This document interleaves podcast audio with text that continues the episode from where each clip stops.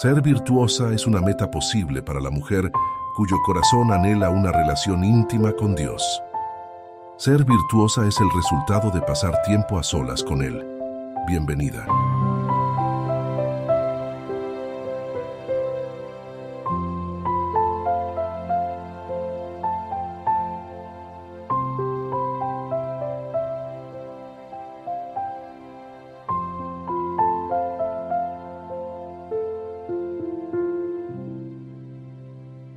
Estar bien con Dios a menudo significa estar en problemas con los hombres. A.W. Tozer. Hola, hola, ¿cómo estás? Muy buenos días. Hoy es jueves 8 de febrero. Qué lindo poder saludarte. Qué lindo también que tomemos estos momentos tempranito en la mañana para reflexionar, para escuchar la palabra de Dios. Arrojar la toalla es el título para hoy y nuestro texto bíblico se encuentra en Hebreos capítulo 10, versículo 25.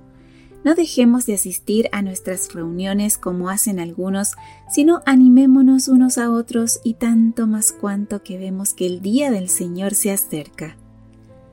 La tentación de dejar la iglesia asalta a todo cristiano en algún momento. Ayer un amigo mío, pastor, me confesó que había tenido ganas de arrojar la toalla y abandonar el barco. ¿Por qué no lo hiciste? Le pregunté. Por la gente buena que todavía queda, me dijo. La verdad me sorprendió muchísimo tanto su confesión de haber querido irse como la razón por la que decidió no hacerlo, especialmente porque yo siempre había admirado el compromiso de este hombre con la Iglesia y su actitud cristiana. En caso de que te encuentres atravesando en este momento por ese punto de inflexión en tu vida, en que tienes ganas de abandonar la iglesia, aquí te dejo algunas ideas para considerar antes de decidir algo que sin duda cambiará toda tu vida. Dios quiera que te hagan bien y que sea cual sea la decisión que finalmente tomes, no lo hagas por reacción. Date tiempo para pensar y orar. Ninguna decisión en la vida debe tomarse inmediatamente después de una decepción. No permitas que toda tu relación con Dios pase por el filtro de la Iglesia. Existe más que la Iglesia en la vida espiritual. De hecho, las bases de la experiencia de la religión son personales y privadas. Oración, lectura de la Biblia, meditación, solidaridad, autoanálisis.